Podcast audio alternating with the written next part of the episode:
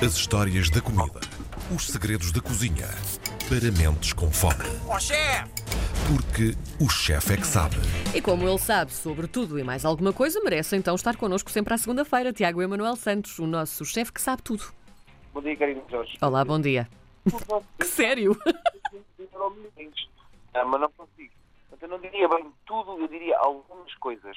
Mas, ah, obrigado pelo elogio, e significa bastante a nossa pastora favorita. Estamos a ouvir-te um bocadinho assim a modos que mal. Não sei se é da tua posição atual. N- Não será sobre a minha localização geográfica, porque eu estou nos Açores, estou aqui no meio de uma tempestade e, portanto, é normal que haja alguma dificuldade. Ai, adoro. Tudo isto é a magia do direto. Portanto, ele está em direto numa ilha. Portanto, tudo pode acontecer hoje, não é? Verdade. E, hoje vamos falar, Karina Jorge, de vacas. Como não podia deixar de ser. É? É verdade. a correlação. Bem, mas não é nos Açores que falamos de vacas, Karina Jorge. Você tens noção de quantas espécies autóctones existem em Portugal hoje em dia? Não tenho noção. Uh, Jarmelisca diz-te alguma coisa? Não. Normal, é uma diabolinha. Não, estou a brincar.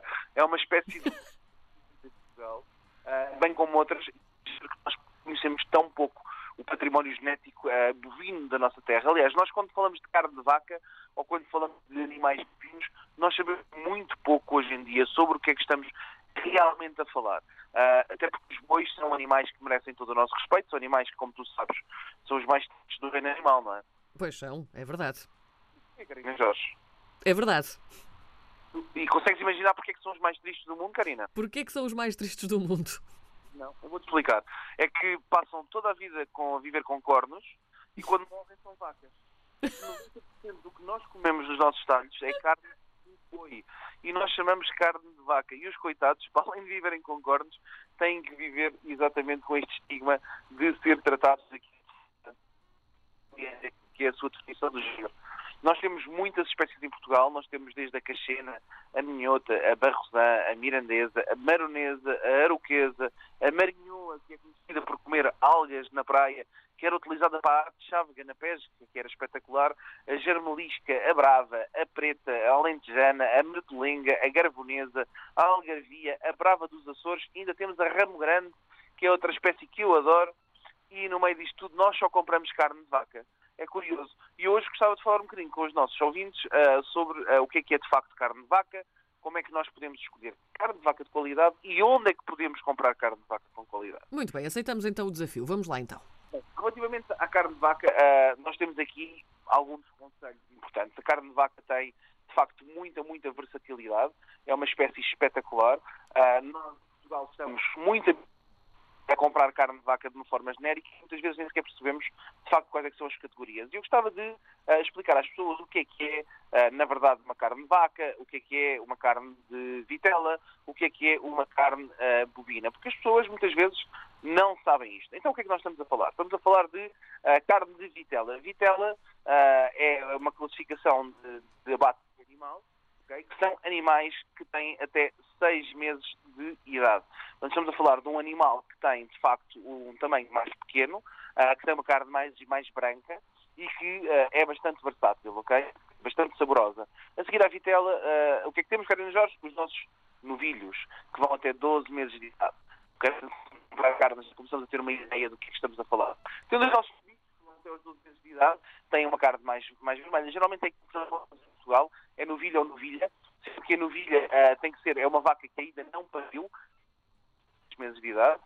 Ah, Consegue-se Estamos, estamos a perder-te, Tiago. assim?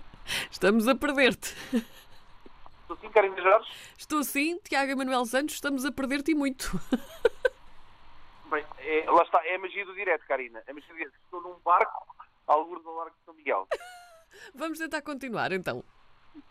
Como estava a dizer, portanto, temos esta característica fantástica que é uh, termos estes animais que têm a sua, a sua diferença. Eles são separados em cortes dianteiros e traseiros ah, e temos, de facto, uma diversidade gigantesca naquilo que é a qualidade da carne traseira e dianteira. A dianteira é uma carne, é- são músculos que trabalham muito mais, portanto são cortes muito mais de estufar, de Sim. de confecções longas. Os traseiros são cortes mais tenros, cortes que trabalham, conseguimos comer, aliás, a nossa famosa ah, ah, picanha, ou o nosso bifinho de Uhum. alcatra, ou o nosso prego, ou lombo ou vazia, coisas que são muito tradicionais e que são comuns, vêm exatamente desse local do animal. Bem, o que é que nós temos que saber quando estamos a trabalhar, a trabalhar com estas carnes? São coisas muito simples, é como é que nós as escolhemos, não é? Portanto, já falámos dos bois, dos vitelos, os vitelões que vão dos 6 aos 12 meses, depois temos os novilhos que vão dos 12 aos 24 meses de idade, um, e temos depois o boi adulto que tem 24 meses. Depois ainda temos outra categoria que eu não acho muita piada, mas que é de facto interessante para comermos, é saborosíssimo, que são os bois capados. Os bois porque, ao serem capados, ganham muita, muita gordura intersticial, ganham muita gordura intermuscular e ficam extremamente uh, gordinhos, assim como eu. Só não sei como, mas sou bastante. E como eu também, que sou cheinha.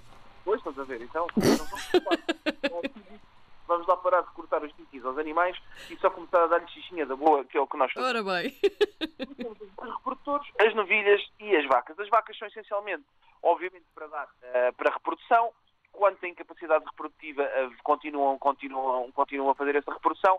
Os bois é aquilo que nós comemos nos talhos. E depois tu perguntas, Karina Jorge, que como é que nós chegamos ao talho e como é que nós uh, podemos escolher então a nossa xixa, não é? Como é que nós sabemos Sim Está... E, e, que às vezes é uma, é uma dúvida grande que todos nós temos quando vamos comprar uh, carne de vaca, não é? Qual é que é uh, a parte melhor, a mais tenra, como é que podemos escolhê-la? Conta-nos tudo.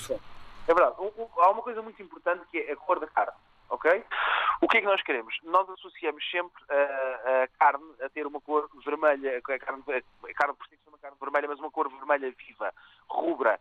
E de facto isso tem a ver com o pH que se desenvolve na carne. Isso tem a ver com, primeiro, o tipo do animal, a espécie do animal em si, que é muito importante. Portanto, quando nós vamos comprar carne, se nós começarmos a perceber que espécie de animal é que estamos a falar, se é uma vitela, um vitelão, uh, ou se é uh, um novilho, percebemos logo a diferença de carne. Obviamente, conforme mais verifica, mais vermelha, mais hemoglobina vai ter a carne. Uh, a idade do animal tem muito a ver, mas há outra coisa importantíssima que é o stress pré-abate, ok? Os animais são tirados daquilo que é o seu local, o seu local de vida, não é? São colocados num caminhão e são transportados até ao matador. Isto gera algum stress se não for feito com, com as devidas condições e com os devidos cuidados. O animal, ao ganhar stress, como qualquer um de nós, começa a fazer acidificação da carne, muda o pH e a cor também muda. Começa a ficar cada vez mais escura, faz uma acidificação da carne. Isto é muito importante porque só com este indicador da cor nós conseguimos ver se o animal foi bem abatido ou abatido em condições dignas ou não. Portanto, nós procuramos uma carne que seja um vermelhado arrosado vivo, que não seja matizado e que não seja baço, que seja claro. Okay? Isto significa que o animal não teve stress no abate. Aqui também ajuda muito nós comprarmos num fornecedor que seja regular e que nos ajude, de facto, a trabalhar. Eu dou o exemplo do meu fornecedor favorito, a Nature Fields, que conseguem hoje em dia comprar facilmente na Miosotis ou no Grupo Auchan, a carne gel do Prado, que são, é carne biológica feita com sustentabilidade e com todos aqueles que são as, as condições fitossanitárias e de segurança para os animais que fazem. Uh, e depois temos, obviamente, o tipo de músculo, que é o que tu me estás a perguntar. Como é que nós sabemos se o músculo é mais tenro ou menos tenro? Voltamos à dica de se é músculo traseiro, será sempre teoricamente mais, mais tenro. Uh, não sei se estamos a falar, obviamente, de pernas e outras zonas de muita musculatura e que nós conseguimos uh, andar. O que é que procuramos, Karina? Gordura intramuscular, aqueles veizinhos brancos de gordura que se encontram na nossa carne para a cozinhar numa frigideira bem quente com alho, azeite e um pouco de gordura, no fim manteiga, obviamente, e hum. Depois procuramos também embalamento, não queremos carne que seja seca, que exista muito oxigênio à volta dela, que pareça mais uma vez assim mais mate, mais aquela cor de fiambre quando nós deixamos no frigorífico. Sim, sim. Sim. A não ser que estejamos a falar de uma carne maturada, mas isso é uma coisa completamente diferente. Estamos a falar de calpaínas e catepsinas que estão a fazer uh, o processo de maturação comendo o colagênio e comendo a elastina. A carne é sempre composta por três uh, tecidos, só três, fibra muscular, elastina e colagênio. O colagênio é fácil porque é aquela gordurinha que derrete quando nós estamos a cozinhar o bife. A elastina é aquilo, sei se a tua mãe fazia uns bifes, Carina Jorge, como tu és assim uma pessoa muito saudável. Aqueles bifes ficam com parece uma borrachinha de sola de sapato que nunca derrete, por muito que nós cozinhemos. É elastina. E portanto nós procuramos um equilíbrio entre estas três partes para podermos ter um ótimo bife e uma boa maturação. Nem toda a carne dá para maturar, mas toda a carne é boa para comer. Uh, e quando nós estamos a tratar de algumas peças inteiras, é sempre uma boa solução comprarmos peças maiores, segmentarmos em pedaços, cortarmos no sentido que correm as fibras da carne e, mais importante do que tudo isto, depois de cozinharmos, repousarmos. Sempre que cozinhamos carne, devemos repousar. Qualquer uma das espécies portuguesas, seja ela qual for, desde a germelisca, à cachena, à, à bovina portuguesa, todas elas têm que ser uh, cozinhadas da forma mais correta possível. Como é que nós fazemos isso, Karina Jorge? Como? Agora, com este interregno que já nos cortou aqui um bocadinho o programa mãe, vou dar esta dica às pessoas que eu acho que é mais importante. Imaginemos um bife de 2, 3 centímetros de altura, não mais do que isso, da Gel do Prado, da Nature Fields, carninha biológica, vamos cozinhar um entrecote ali da zona da vazia, mais junto às costas, que vai ser fantástica. Temos uma frigideira que tem que estar sempre muito, muito quente. E quando eu digo mesmo muito quente é o nosso bife tem que cair na frigideira e tem que fazer aquele som que nós gostamos, que é